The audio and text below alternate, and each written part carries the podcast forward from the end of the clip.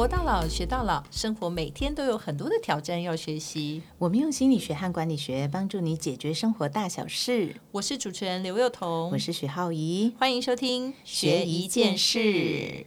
哦，今天呢，我觉得要学的这件事情还蛮特别的，叫做学依赖。啊，很特别吧？对啊，因为我们都会跟大家讲说啊，要独立，要独立啊，怎么会要学依赖呢？天哪，那个这个学依赖的议题，是不是我也是网友贡献的？不是，他其实我觉得更多的大家想要问我们的事情，他其实是说人跟人之间的关系啦，嗯嗯，对？因为他们其实也有人他是很孤立的，对，然后他就就说，我也不知道我可以依赖谁，然后我也很希望有人可以依赖我，嗯。好，所以其实我觉得学依赖这件事情啊，或许大家乍听之下会觉得说，人不是都要独立吗？为什么要依赖？但是以现在社会蛮疏离的关系上面，其实蛮多人还想要寻求一个跟别人互相依赖的一个可能的方式。嗯，其实我那时候看到这一题的时候，我就是第一个想到心理学有一个概念叫依附，其实这几年是非常火红啊，就是什么依附关系。哦那有人有出版社把它翻译成依恋关系。简单来说呢，就是你怎么跟你很亲密的人相处，跟很亲密的人相处，其实就是你能不能依赖他嘛。然后它背后其实有一个非常重要的元素叫做信任感。所以，一个良好的依附关系，简单来说就是我可以相信他，而且我可以相信我自己，所以我们两个呢才能好好的互相依赖在一起。依附关系的概念是这样的。那有什么样的情况会致使双方觉得就是没办法互相依赖呢？啊，你要你要说真的吗？对对，是的，其实依附关系它的基础就是呃最早的原型就是小时候跟妈妈的相处。哦，所以如果小时候家的在家里感觉到没有办法相信父母亲的话，他会比较不敢去依赖别人，对不对？还没有父母是妈妈，哦，救妈妈。哦，你为什么反应那么大？你这妈妈，妈。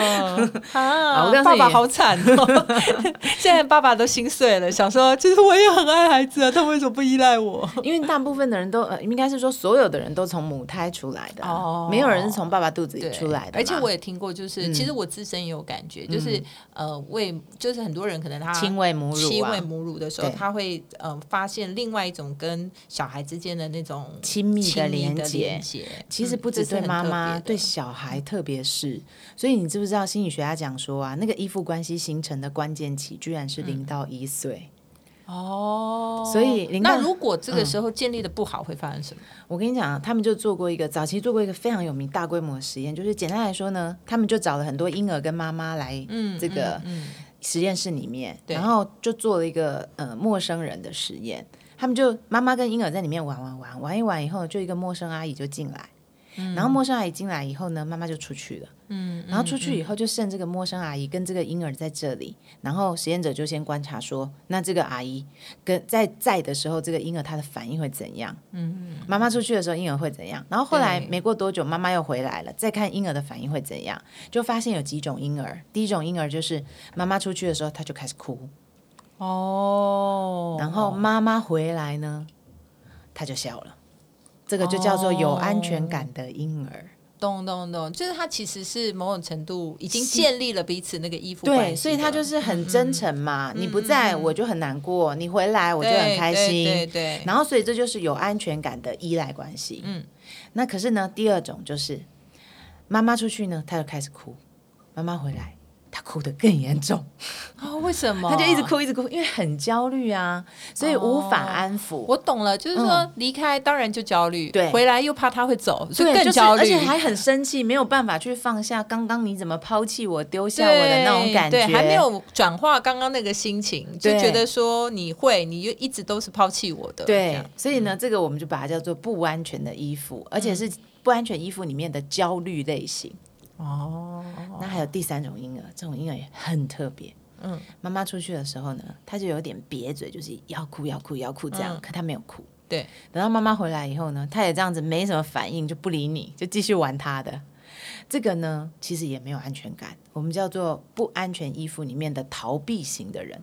哦，他不想承认说嗯他到底是被抛弃还是不被抛弃对，他拒绝处理这个问题，他把他情感系统关起 no, no, 来，他拒绝处理，他觉得说我不要面对，我不想要知道你。到底在不在？对对，如果说你这样的话，我会受伤害，所以我会某种程度建立了一个我自己的安全机制，然后就不处理。对，那那这个研究最有趣的就是后来有人继续做，就发现哇，不安全依附还有混合型，哇，有些人就是既很焦虑，然后又很逃避。我懂。对，所以你其实现在的人格，有时候你会发现说，哎，你相处的对象啊，嗯有时候跟他的原生环境，还有他天先天性格跟后天养成的时候，嗯他会有一点复杂的这种关联、呃、关联性，然后有时候他就养成了某些人格。对所以他其实，在长大以后，可能你会觉得说，这个人是不是相对的比较难相处啊，嗯或相对的比较没有安全感啊，或相对的你必须要给予更多的包容跟爱啊，嗯这些都有可能是因为原生的这个性格跟原生家庭里有所养成的一个结果。对，所以那个时候我在看这一题学依赖的时候啊，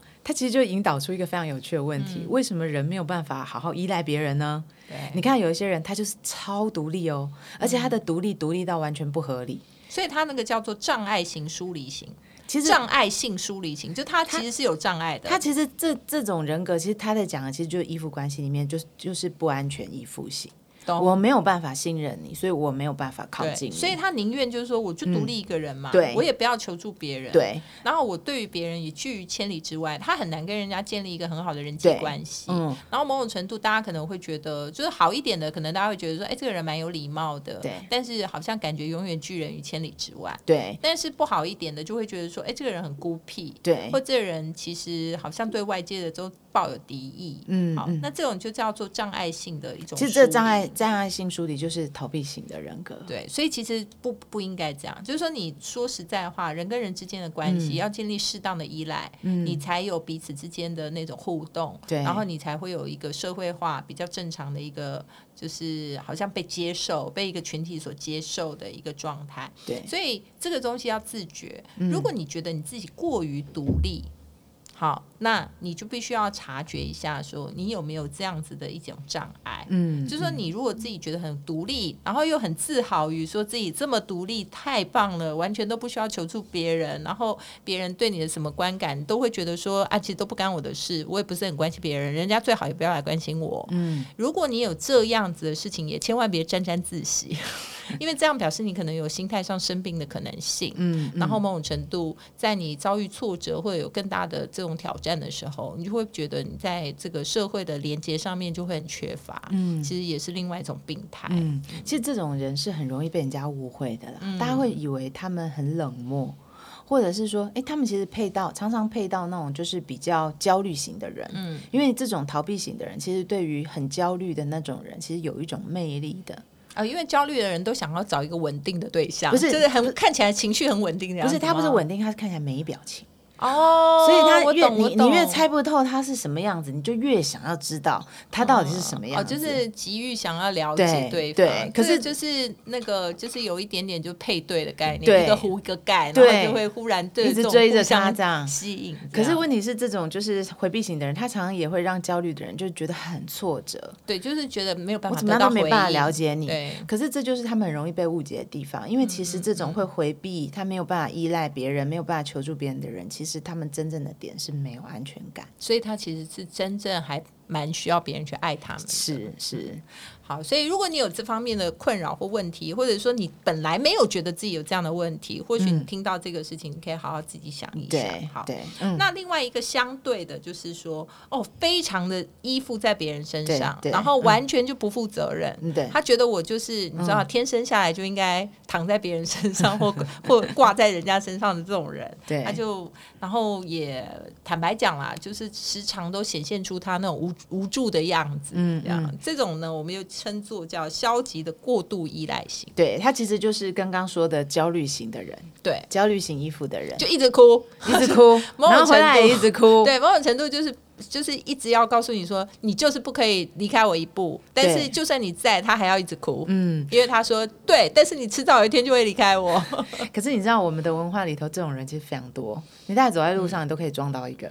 随便都可以撞到一个。啊、因为我们从小其实大部分的家里很常常都会养成孩子过度依赖的概因为。零到一岁的时候，其实我们文化有一个很莫名的潜规则，就是说小孩在哭的时候，你不要一直抱他，不然他就会被宠坏，他就会更哭，有没有？哦有没有听过这个说法？有没有？反而是错的呀，因为他你就是让他养成了一种他根本不知道无所适从的感觉，所以他哭到声嘶力竭，你才会来啊。嗯所以他们就会用很大的情绪反应去应对外在的很多的事物，所以反而是就是呃，其实这个概念大家应该可以理解啊，就是有一个，比如说有一个人好，然后好在病病房好了，嗯然后他一直按那个叫人铃，嗯然后你去他就说没事。然后，如果你是护理站的护士会怎样？就觉得说狼来了嘛，我就不要去啊。嗯，可是呃，就有一个护士呢，他就觉得说不行，他只要按我就要去。对所以他每次去以后呢，然后人家就说你干嘛要去？可是他去去去去去，后来呢，那个人就不再按了。就是他终于证明了对我是有人理的。对，而且他终于那个需求就被满足了。嗯，所以像这种就是很依赖的人，有的时候你如果是他旁边的人，你会觉得很烦。可是呢，如果你真的让他好好依赖，你就会突然发现，有一天他就自然自己突然站起来。嗯嗯，因为那需求被满足了。而且其实我觉得啊，就刚刚我们在讲说那个有会互相吸引的概念嘛，嗯那种就是完全有障碍型疏离人格的那种人啊，常常会吸引那种焦虑型的人格跟他在一起就起。黏在一起。对，，但是那个焦虑型的人呢、也常常会让很多好像有爱没地方给的人，就会觉得说，哦，他这么依赖我，我一定要好好的照顾他。然后你知道，事实上你根本照顾不了。对就是你照顾三天就 k 笑了，所以其实这种事情就是他并没有想象中的那么好，就是说好像这种很依赖人的人呐、就觉得说你有满满的爱没有地方给，然后就觉得说哎很想照顾这类的人，但是坦白说，其实他们的某种程度是应该重建他们对这世界的信心，而不是说完全去满足他的需求。对，所以其实呢，呃，如果说要学依赖啊，我觉得，嗯、呃，很精准的说法就是，其实依赖它本身就是我是一种心理上的。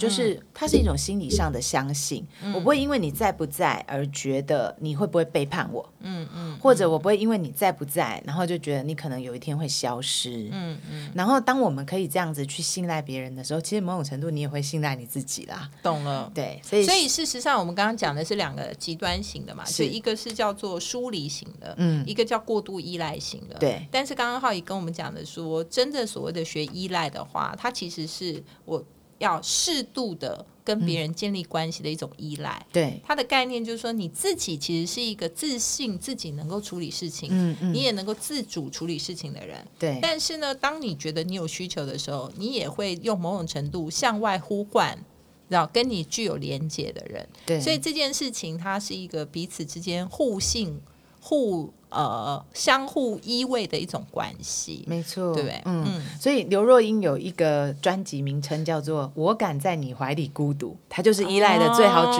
标。哦是是是，太赞了！你看有没有？就是我可以在你怀里嘛，但你做你的事，我做我的事。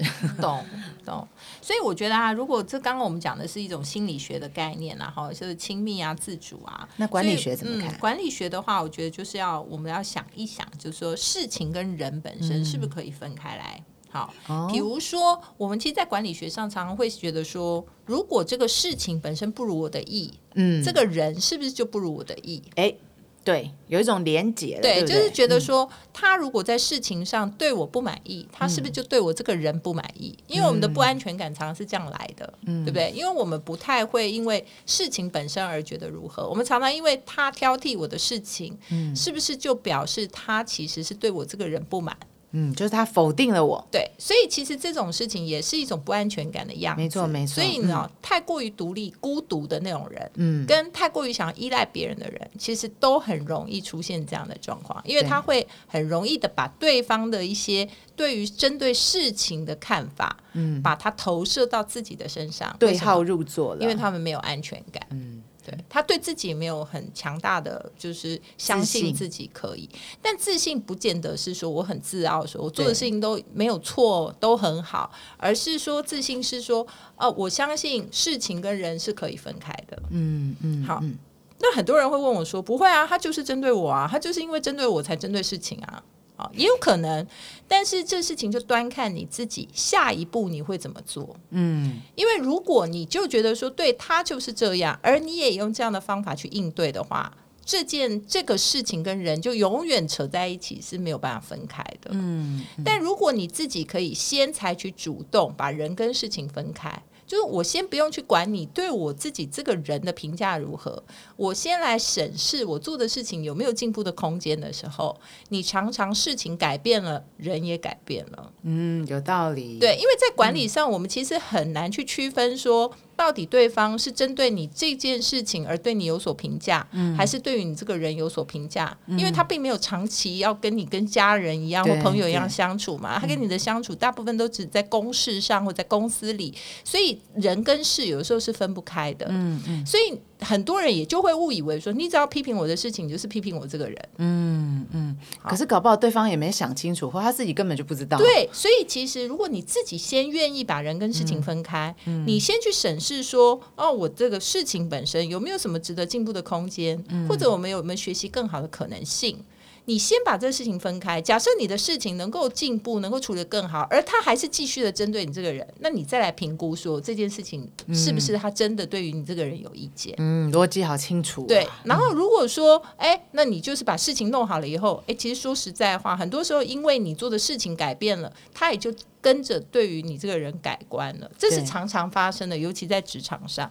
所以我觉得适度的依赖在职场上的概念就是，你不要担心说你提出的事情会被。责备，嗯，就是你真的不会，真的不好，真的不懂，你就应该要去找到适当的人，嗯，跟他产生某种连接，而不是你知道吗？因为太过于对自己没有自信，对环境没有自信，或者是对所有事情都不相信，你就孤立自己。其实那时候有的时候你会得来一个更不好的结果。嗯，所以我觉得在管理上，第一个你必须把事情跟人分开，对。第二个就是说，你去跟别人寻求帮助啊，绝对不是要示弱，或者是说，嗯。好像我在逃避事情，我就不好，对不好，这样绝对不用这个表示，而是你寻求帮助的时候，多半是你必须有一个态度，说我是在寻求成长的。但是你自己必须要先找到一个方法，例如说，哦，我今天觉得我要学习啊，比如说你刚到一个公司，这个公司有一个简报，那你就说我要学习这个事情，你自己找了一些方法，觉得说，或者是看前辈做的东西，觉得你还是。力有未逮，或者觉得说，哎，还是我找的这些方法做了，感觉还是还是没有那么好，那你就会去寻求帮助，而不是说你接到一个任务，然后就丢到人家面前说，哎，你可不可以帮我？你可不可以教我？